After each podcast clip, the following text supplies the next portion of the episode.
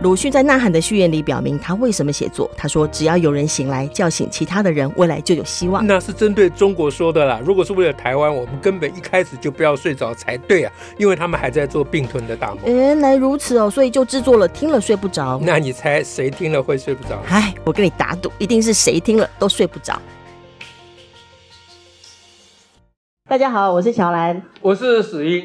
啊，今天是你先问还是我先问你？今天是你要先问啊，对对对。平常我们开始都要先说，看谁先问谁，今天要讲什么。是啊，今天瓦丢哇哇瓦力龙哇好，哎，请问呃，执行大长大执行长，啊，那今天你们贡献哈？好，今天我们既然来到台中，今天是台中 Life 现场哈。那台中呢，我们那个前一阵子有大案子嘛，刚刚方圆也简单说了一下了，所以我们今天应该从台中的案子谈起吧。哎，好吧，是是你说了算，你说了算，好，OK，你说了算。嗯，那要谈从怎么从哪个谈起哈，对不对？就是我们就谈居人案吧。是，就这次刚刚原来呃方韵所提到的这个台中自优班的狼师案，那我们特别要跟大家说明哈，在我们预备这今天的 Podcast 的呃节目跟名称之前呢，我们还特别跟呃这个案子的当事人联络过。因为我们今天的呃主要的题目是呃谈教育的转型正义，向居人受害者致敬。那我们有特别特别询问他们的意见，说我们会把“居人”两个字说出来。那因为对我们而言，教育的转型正义今天要谈的不只是狼师的部分，因为狼师的事情它就是发生，而且它就是个犯行，它是个罪行。但是在这次的居人案里头所谈到的转型正义的相关问题有非常的多。而都而都是包含是呃孩子们在这一段时间教育体制的遭遇跟状况，所以我们特别想要把居人提出来。那我们也跟当事人提过，那他们都非常的同意。好，所以我们今天的题目你刚刚已经讲了哈，我漏题了，叫对，叫做教育的转型正义。嗯，那转型正义这个词大家耳熟能详嘛。事实上，我们党产会啊，或者是啊，转型正义促进促进转型正义促进委员会都很努力，然后大家批评都很多，因为他们再怎么努力，我们都觉得啊，被转过了，嗯、啊，正义还没有落实啊，嗯、啊。那可是呢，教育转型正义这个概念是比较新的概念啊，很少人这样谈，因为转型正义大部分用在政治上。啊，那我们觉得呢，其实我们是从这一次居人案的很多啊投身参与的当年的当事人的同学，就有一位当事人是一位女性，她受到这个黄姓老师的侵犯，但是这次出来声援的啊，那是很多他当时的同校同班的同学，是。他们讲了很多当时的事情，他们那些出面声援的人并不是性侵的受害者，当然不是了啊。那他们所讲的这些呢，我们怎么想就觉得这就是典型的转型正义。嗯，就是由受害者出面讲述发生了什么事。那，那是什么意思呢？啊，就是转型正义啊，我们顾名生义，生意啊，它首先要有个转型。要是没有转型，就没有所谓转型正义嘛，你就无的放矢嘛。嗯，啊，所以我们要讲第一件事情就是这一位受害者女性。啊，女性是女同学受害者，她今天所要求的公平与正义，她仍然在要求正义，并不属于转型正义。为什么呢？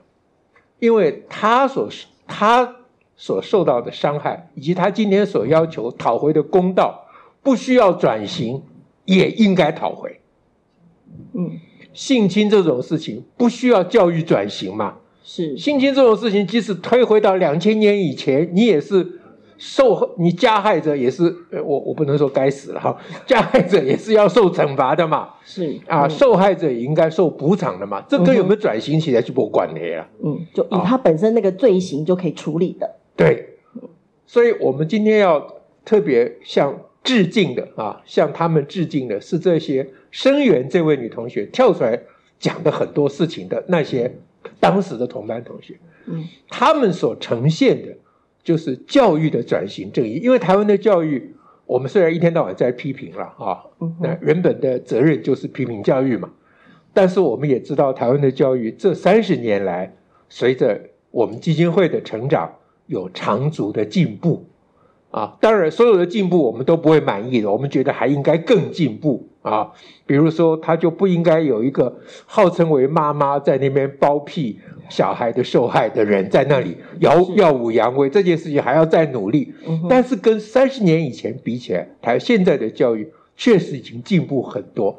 在场各位人大家都年轻了哈，除了校长跟我们县长以外，哎，大家没有体会过当年那个教育的恐怖。那是比白色恐怖还要恐怖的事情。对，那台湾的教育已经进步到认为当年那种做法是绝对不对，可是当年那种做法是被大家拍婆啊呢，不然全面称许的，不然巨人为什么是名校？要五大县市的学生都集中到这里来，对，而且那个黄师是当时的名师啊，嗯，对不对？这今天已经没有人认可了，今天。当这个黄金黄，我就只讲他名字也没有关系了哈。嗯、当当这个好好了叫黄，因为法律规定我们是不能够透露这个讯息。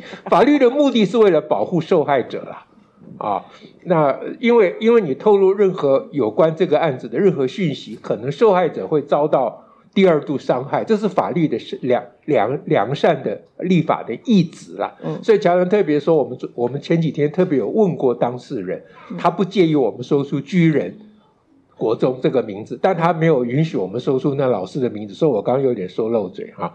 我还好，我只说漏嘴一半。嗯，好，黄师啊，这个黄师呢啊，在当年是被大家捧为明星的呢。啊，家长们或社区。都是把小孩送到他班上为光荣，对不对？为幸运，为光荣。可是现在已经没有人这样认为，所以这一次呢，当当时的那些同学们啊出来啊，把当年的事情拿出来摊开来讲的时候，一我很惊讶。我本来觉得说，他们这些小孩子不知身高天高地厚，出来乱讲乱讲，明天你就要倒大霉了。没有哎。今天没有、嗯、没有人敢讲说，当时黄老师这样做也是为了你们好。我一直等有人讲这一句，没有人讲这一句、欸，几乎没有。而而且效应是，除了那个居人的同学出来说他们所发生的事情，我想各位可能有看到一些文章嘛，哈，就是在呃网络上的文章，他们不断的描述在当时整个自优班的管教方式是如何，哈，还包括必须在联络簿上，老师会问你四个题目，最后有个题目是你你你最恨谁？也就是把班上当成是他监控，班上的学生当成他监控班级的一个爪牙，在这样的控制一个班级。那包括他就算不直接打这些学生，他会告诉他如何打其他普通班的学生，以及就是羞辱学生。这整个手法被写得非常的清楚。那当他们这样讲的时候呢，是非常多自由班的学生都出来说，那还包括不是这一届的学生也出来说。还包括不是居仁国中的学生也出来说，在当年他们是如何被老师对待，在当年是如何因为一个升学的需要而把一个小孩的尊严践踏到一个底部，而这些这些出来说话的人都是社会有一定名望跟地位的人，那也没有没有其他声音，至少现在是低很多，没有那种声音说，如果不是当时老师这样子践踏你，好打你。好，你彼此监控，然后不让你谈谈恋爱，你能够当律师吗？你能够当医师吗？你能够现在是个教授吗？没有这个声音，是大家开始在思考说：哎呀，真的有一个这样的状况，就是曾经在某个年代，好，你看二十年前、二十五年前那个国中那个时候，非常严重的集体的管控跟升学主义，以及打小孩不以为意。欺负小孩不以为的那个时候的教育环境给人带来的影响跟感受，而大家都写出来，而那么多人声援。事实上，在这次的事件，我很记得我们的当事人 A 生，他也非常的意外，他的同学的反应会是这样，所以这次我们都非常的意外。这个呃，就让我觉得非常的振奋啊！就是我当我们每次讲说“我台湾我骄傲”的时候。我每次都想说，真这台湾人真的可以骄傲吗？啊，我们这样欺负小孩可以吗？嗯啊，偶尔有一两个例外，这个任何社会都有，这个不是问题，主要是价值观的问题。好，那这一次呢，这个巨人案呢？显示给我们，就台湾的教育真的有一跨出一大步了，确实不同。哎，努力的空间还有很很路还有很长，是没有错了。嗯，但是有跨出这一步，实在是不简单。所以今天题目才是向这些同学致敬的意思。那要请你多讲一点。那，那有嗯，好，我本来想问你问题。好，好，你先问我。我就是说，我本来想说，那既然跨出一大步，我们干嘛还要再讲转型正义啊？哦哦，那再讲转型正义，就是为了希望能够呃有更多的人让我们可以致敬。啊，我们在今天要在这里呼吁呢。我们刚才另外一种 Me Too，对，何谓教育的转型正义嘛？啊，嗯、我们今天在这里呼吁，希望更多的现在台湾社会的中间分子，嗯哼，是，也就是当年的小孩，能够出面指控、申诉，啊，那讨公道，从这个教育讨公道。我们从这个教育讨公道，并不是要求赔偿。说你给我多少钱，啊，也不是要求你呃坐牢，说你要服服受多少刑啊？那这个黄师他是应该要要要赔偿，要要服刑，那因为他他犯的不是转型正义的问题哈，这刚刚已经澄清过了。那其他当年那些为了升学主义啊，这个无所不用其极、不择手段的压迫、剥削啊、残害、虐待。下一代的心智，除过身体以外，最主要是虐待他们的心智。这些事情，我们一定要讨回公道。讨回公道的方法，就是我们把他们都讲出来。这真的确实蛮需要。我们我们在台北开了一次记者会，是这个案子在台北开的一个呃比较一个呃是同学们出面声援这个当事人的记者会。那我很记得我旁边坐一位律师，那一位也是呃就是。他不是律师，但还是法务界、法法界人士。那他们在描述他们当时的呃感受跟过程，他们后来说，那对他们来讲非常的重要，因为在那个时候，他们没有意识到说他们是如何对待的这个这个女生，然后汉美只只记得说，他们后来都不太敢跟这个女生讲话，因为。黄老师的手法很清楚嘛，就不让那个男生跟着女生讲话嘛，他也不记得为什么了。那等这一次在整个检视过程，然后才慢慢的想起来。那其中还有一位，他是呃，也就也是当年跟这个黄老师算是所谓作对比较多的，就在他在联络簿上被那个黄老师写说，我哈要把你当成这个负面教材跟学弟妹讲，好，我要跟警卫说，你这个人以后只要到校门口都不准你进校门。只因为这个人没有那么早到学校，还有这位学生，他不愿意在感那个谢师卡上面签名，因为他不想要谢谢这个老师，他就被写这样的内容，就类似这个状况。那当时呃，他要出面来声援这个呃当事人的时候，这个这个同学他就觉得说，因为他当时跟黄老师有这么多的对立，那会不会大家会觉得说，你出面是为了报复黄老师，很怕被模模糊焦点啊？那我们跟他说：“你你你当时可以有这样的见识，你是该得徽章的哦，你很厉害，你在国中的时候可以有这个见识，很棒。”他就说：“与其有那个徽章，我宁可要三年的青春，还我这三年的青春，我应该做一个做一个可以好好的学习、健康的一个国中生。”好，这是一位。那我们办座谈会的时候，当时要到两位都是居人毕业的学生，哈，一位是叶高华教授。那叶教授他在他在脸书上写蛮多哦，他好会记录那个黄黄黄老师的管班级管教手法，他就也在座谈会当中描述了，他感觉到那个过程如何的被操控哦，包括这是一个天威难测的人，他他他说他小学如果被打，之后问老师什么时候会生气，他他可以预测，但在国中这个导师他让你预测不到，这就是他的手法，他让预测不到，一一切以他为中心来操控。好，那他说了这个状况之外呢，我们还邀请到另外叫王怡宁博士。王博士不是这个黄老师班，是另外一个郑老师的班级。王博士他他描述的内容，其实让当天在线上座谈会的人全部都哽咽掉眼泪。他当时就说：“我们才十三岁耶，才十四岁耶，十五岁，为什么要这样对待我们？”他他如何呢？因为他是资优班班上的后三名。资优班的后三名也都是很成绩很好的人，是吧？被当不是人，然后他喜欢画画，他的画图画纸被老师从书包抽出来，说：“你就是这样迷恋这里的笨蛋啊，不好了，笨蛋啊！”然后班上其他同学那些可以跳级的，成绩在前段班的，就会也会跟着都会去欺负他。他们班有两个人都是大家的焦点，会被欺负。他在国中自杀两次。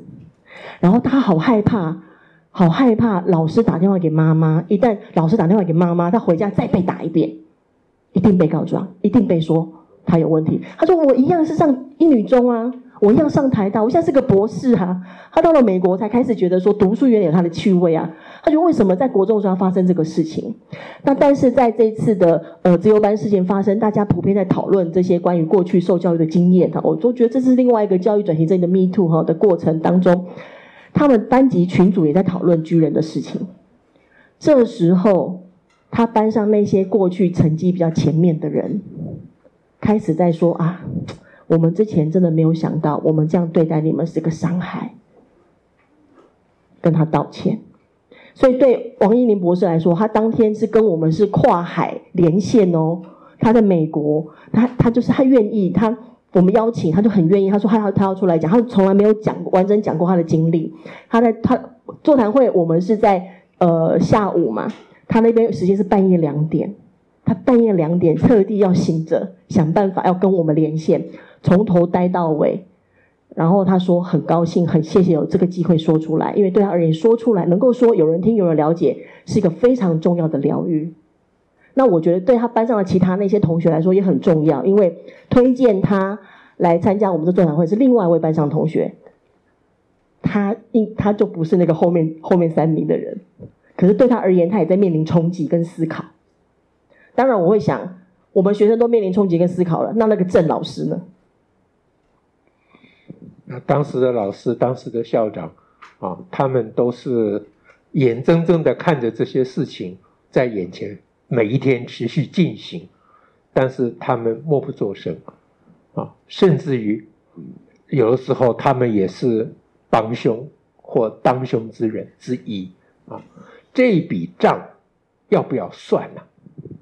啊，如果二二八事件屠杀台湾人这笔账要算。那么，类似居人国中这种事情，它不是一个国中，全台湾到处都是啊、哦。屠害我们台湾下一代心灵的这笔账要不要算？算这笔账就叫做教育转型正义。现在的重点是到底怎么算？是怎么转？怎么？在这个过程，我特别要跟大家讲说，其实我们从人本主义的观点，我们向来主张宽恕，不主张报仇的。所以，当我说算账的时候，我并不是要报仇，我只是要把话说明白。啊，当最好当事人能够出来说：“当年我错了。”这个是我们最希望的。哎，如果这个做不到的话，至少当时的受害者能够出来说：“我当时以为他是对的，结果我现在知道他是错的。”就像这一次很多。居人国中跳出来的年轻人讲的话啊，以我来就看他们是年轻人，实际上他们都是中年人了啊。对，那他们最令我感动就是乔兰讲的这一这一段，就他们之中彼此除了老师歧视学生以外啊，他们同学之间被这个老师带着也会成绩好的歧视那些成绩差的，而现在呢，那些成绩好的愿意出来道歉。这就是转型正义最高的理想，我们希望是这样，啊，那这件事情要如何达成呢？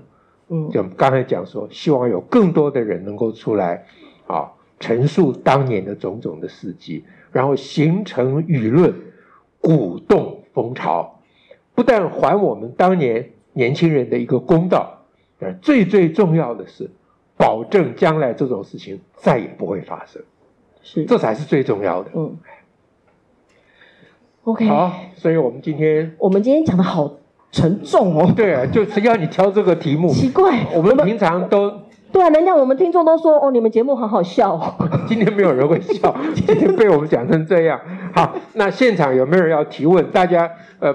帮我们一个忙，因为我们今天的是特别节目啊，是是现播出的时候要让人家知道这是在台中聚贤会现场录音的哦，啊，所以拜托大家提一两个问题或发表一两个感想都好，是，嗯，就欢迎现场的朋友，嗯，来，有人讲话了，请讲，嗯。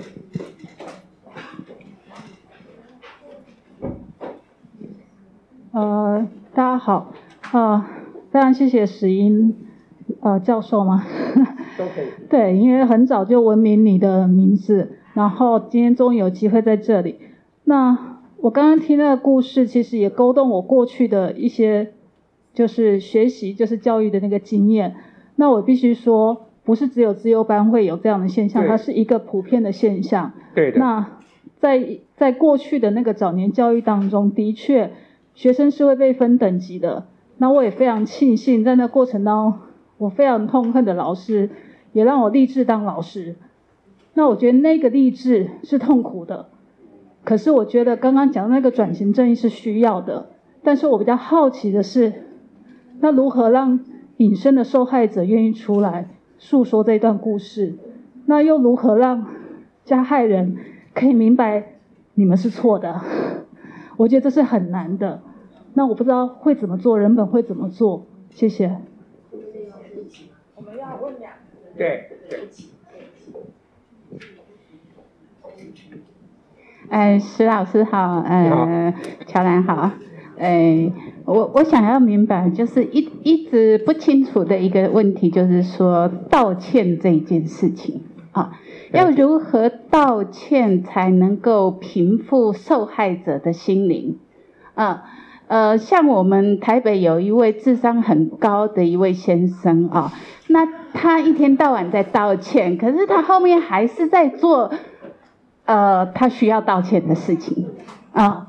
对，那么，呃，这这个教育上的转型正义，这位黄老师，或许是因为老了，也没有办法做些什么事情，他的道歉意义是什么？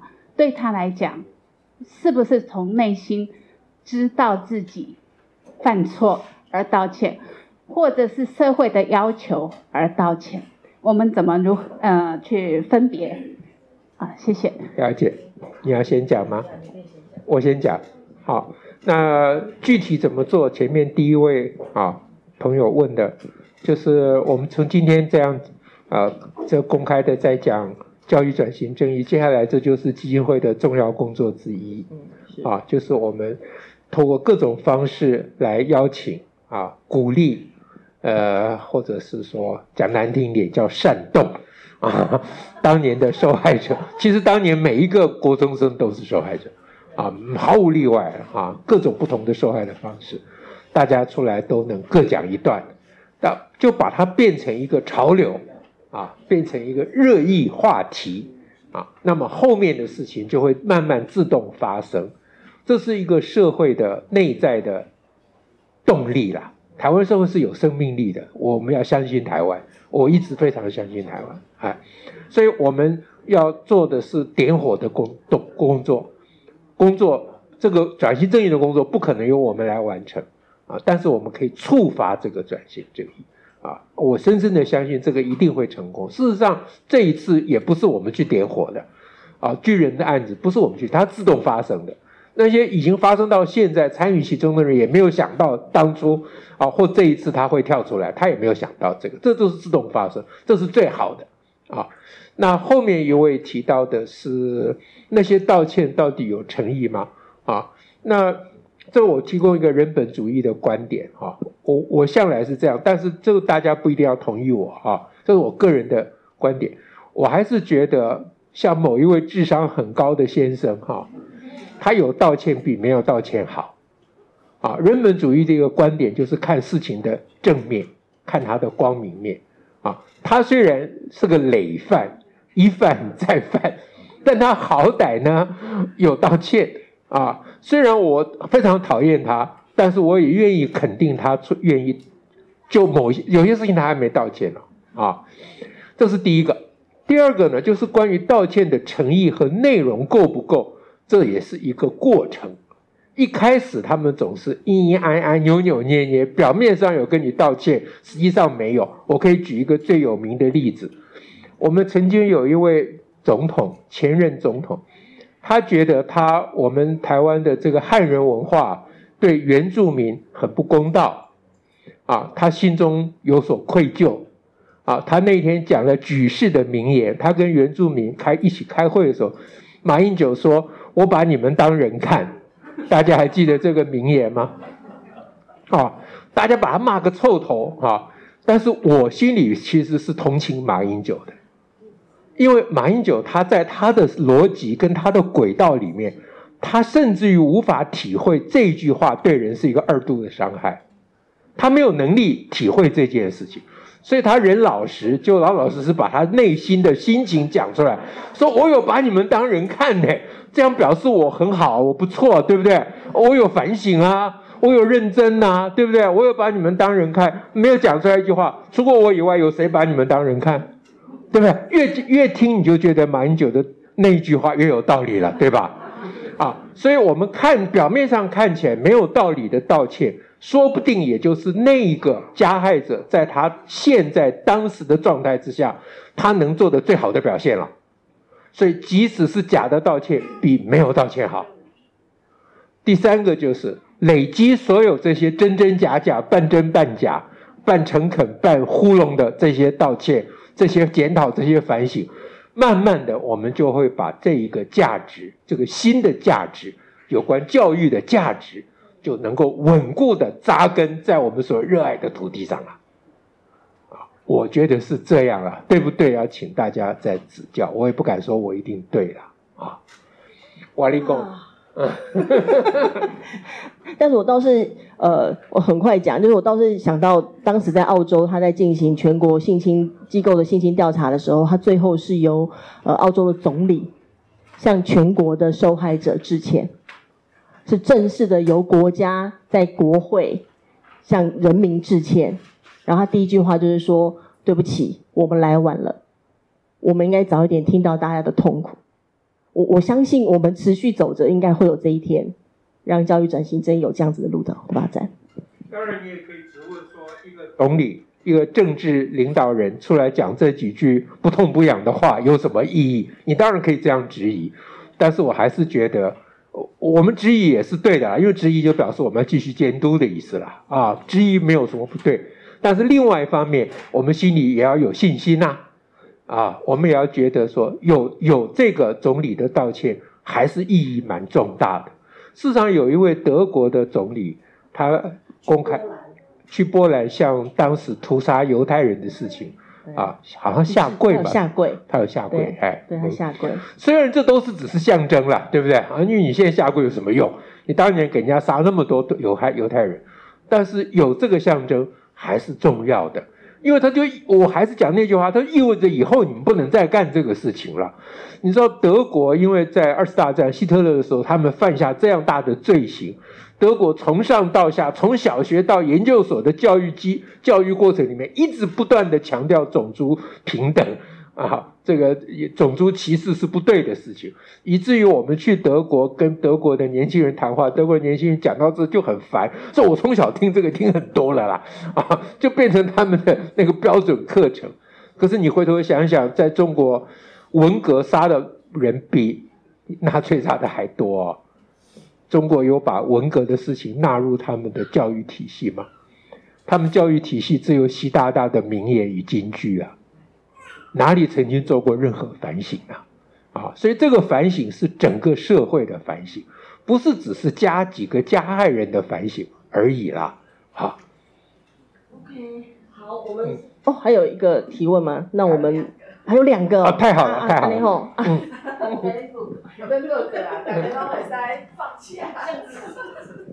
大家好，我跟人本是会员已经是几十年了。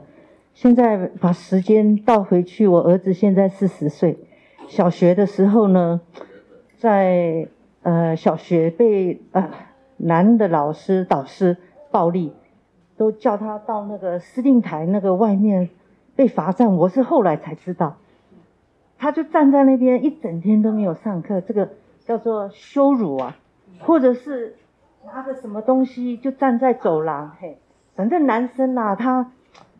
我想我儿子应该是聪明，然后又活泼，又很多 idea，所以我就我当时我没有办法，我就想这不对，我的内在就想这个不对，我的小孩是去学校学习，这样子被打，这样子被罚站，但是因为我们感情很好，所以他回来的共共共，哎，他也不觉得说这个有什么不对，因为整个校区的这个环境气氛都是这样子，所以呢，我住台中，然后我都去台北上课，因为那时候台中还没有。但是我就想，为什么我现在回想啊，三十几年前我怎么有那样的？因为台湾没有一个机构呢，是像人本这样可以给我答案。然后我我有什么问题，我就打电话，然后问台北什么单位什么 department，我忘记了，我都我就问问问，然后他们就讲，你可以这样，你可以这样。后来呢，我就发现，哎呀，人本给我这个家庭主妇哈，给我一点那个叫做什么功夫啊，所以我可以帮我的那个帮我的同学，所以这一点呢，我一直都是人本的忠实的粉丝，即使我不在台湾，我也都是刷卡刷卡。我说，哎，赞助赞助。但我我今天要跟大家讲，就是说，我在想，我们台湾有很多单位哦，大家都一直看，一直一直觉得可以可以可以，但是如何把行动，每一个人一个小小的行动呢？我现在就看得到这个力量，每一个人都付出一点，捐一点钱，订他的订他的这个杂技，就可以让人本延续这么多，越做越多，甚至可以。做这个教育的转型，这点，呃，英文叫 small things matter，就是我们每一个人呢，一点点小的事情呢，其实是可以改变，改变你自己，改变你的家庭，改变社会，改变整个国家，而且改变全世界。第二个，现在我的孙子呢有三个，然后呢，我常常在人本呢就有 Q&A 嘛，然后我就给我女儿说，See。这是人本的，因为我们有 Q&A，你们就说，哎，为什么要一直玩啦？啊，玩又没有学到什么东西嘛，哈。然后为什么要一直睡前要读书啊？类似这，然后他就说，你你们就有讲说，一直玩呢，就是要让让他玩饱，然后长大一个开心的孩子，未来无限。所以现在我已经 pass on 到我的第三个，第呃，我的我的孙女的，我的三个孙女。然后我的媳妇啊，我的女儿都也很认同，还有时候还会问我，你怎么办啊？到底哎要不要学啊？要不要学钢琴啊？要不要去哪里啊？学长，然后我就用很不着痕迹，因为你是阿嬷了嘛，不可以介入人家的教育，我就不着痕迹的呢，跟他分享人本的一些呃概念，所以这个是我非常感谢。今天我的下一我的孙女呢，都可以在享受到人本在台湾。所做的这么多的事情，今天我只能讲一点点，因为时间有限。谢谢大家，谢谢。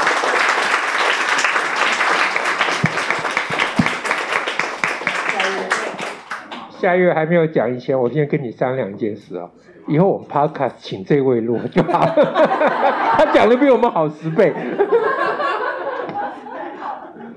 好，大家好，我呃毕姓陈啊，那我是现任的小学老师了啊。我在教育界，我从解严那一年开始教书了，啊，所以说在台中市也待蛮久了哈，啊，解严就是一九八七年了哈，好，那我就要讲的说，其实今天两位主持人在讲的哈，其实所谓转型正义，台湾基本上到目前为止没有所谓的转型正义了，都做半套而已了，从那个光州事件呢，刚刚讲到二次大战那个那个。呃，德国转型正义了哈，九十几岁的还是一样抓来审判呢、那台湾之所以从这个你们讲的转型正义案例，一直到现在那个那个最大案子那个国中校长的那个问题，他还在最后还在做反扑了哦，他做还在做反扑，对外找一些家长来做反扑。这个就是为什么？因为这个中国政治文化里面没有“耻”这个字啦。没有“耻”这个字，所以说他继续反扑了。那我来想说，我在校园里面我很清楚哦，我们在这个校园里面，我们这样的老师是很孤单的了。你要组织校园里面的转的那个什么老师，在课堂上很会讲那个什么哦，公平正义啦，可是他的公平正义一直只要碰到了有权力的人，他马上缩水。啊，他我只是一个小老师啊，因为反正检察官有时候说我也会讲说，我只是一个小小的检察官，他们都会这样。哎呀，这个就是教育没有转型，这因为什么？从戒严时代一直开始到现在就是这样子嘛。所以说你要期待哈、哦，校园里面，比方说不是任教师解聘很难，一定要立有，一定要有外力，外力就说比方说有家长的参与才有办法啦。我们学校每个学校都有了，法法院里面也有嘛，法官也有那种烂法官嘛。但是现在的，所以说为什么很多人会都很失望，说啊，为什么执政了你那个司法还是如此啊？我们自己也碰过这样司法的案子哈。所以我现在讲的重点就是说，各位你在现场的家长，你如果碰到了问题，你一定要站出来。你不站出来的话，没有人替你的孩子说话。学校有教师工会，行政他掌控资源，最弱势的就是你的孩子。那你不要想，不要有一个想法说，我我的孩子在那边当人质哈，哦，就就是怎么样，我会怕东怕西。你越这样子的话，你的孩子越越受害。第二个，你这个你你你有敢主张出来的话，最起码可以联联络人本，对不对？哦，帮你伸张正义的话。这样子的话，你的孩子的受教权才不会受到严重的侵袭的损害。那回到刚刚讲到，说这个没有这个支持的文化，所以呢，我们我现在赖错国小，方院知道，我们赖错国小有两个案子，一个案子他们已经处理了，一半了哈，现在还还在往上了，对不对？另外一个发生什么？合唱团的老师在在练习的时候，同校的一个男老师进来跟你说：“你出来给我三分钟，我不要给你难看。”那因为他快要比赛了，而且那个时间中午十二点四十，大家要练习了。结果去居然同学，他当然不认，他不认识他，他是新新调来的老师嘛。结果呢，他他当然不认，不不可能出去啊！我不认识你，我出去话我的惊呢，对不对？结果不，然后呢校后来校长啊、校务呃学务主任是呃还有那个什么训练组长都赶来了。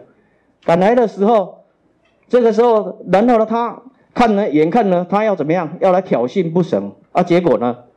这一个叫他的学生回去，那当然还好，那时候校长有把他挡挡下来。可是那个一直在那边，他就在那大声咆哮，大声咆哮。那指导老师呢，眼看快要比赛又不能练习，就昏倒，昏倒在地。然后他还对他说：“你不要假装的了。”哦，因为那个老师他本身是那种低血压体质嘛，哈，低血压的体质啊，结果一下子血压升上去。就昏倒啊！结果呢，校长没没有办法去阻止这一个闹事的老师啊！结果呢，反而怎么样？反而把这些学生找到其他教室去上去继续练习啊！这个事情后来也没不处理，那不处理，方院也知道这个事情，那也不处理以后，像这样子也没有处理，然后呢，一直到对方只好弄到怎么样？弄到还要去告，只好去告那个那个那个什么那个当事人哈。啊，这个现现在我现在回到一个问题，是时间太太长了，是不是？好，我再想要缩短一点，就是说，我现在想到说，台中市的这个校长遴选出了很大的问题了。那当然了。我回归到这里，就是说，台中的校长遴选出问题，所以说我对他的强调一个重点，一个就是说，现在的台中市政府这个教育局有够烂，哦，这个他们都有认证的。那第二个就是说，我们就是要你要有那个你孩子碰到的事情。你一定要每天回去问他，他如果觉得他说脸色不对，你要告诉他你今天发发生了什么事情，有事情你一定要站出来，你不站出来，到时候你的孩子就是受害。好，谢谢，谢谢。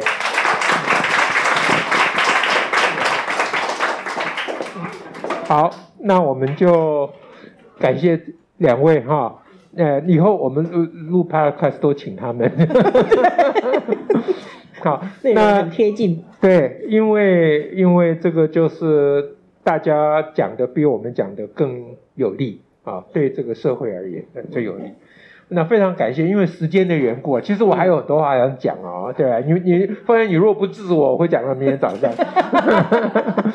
OK，我我刚刚心里还有很多要讲，说当年跟廖县长。